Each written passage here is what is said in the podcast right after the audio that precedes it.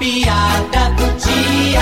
Olha, meu amigo e minha amiga, olha aí quem foi que apareceu na delegacia do delegado Acerola. Se não é o papudinho das garras, o Tabosa. Veja aí o que aconteceu. Ô, comissário Pombinha, Sim, delegado Acerola! o que é que esse cachaceiro tá fazendo aqui? Delegado, eu não sei. Na hora que a gente estava prendendo os elementos, esse papudinho entrou na viatura por conta própria e veio com a gente aqui até a delegacia, delegado!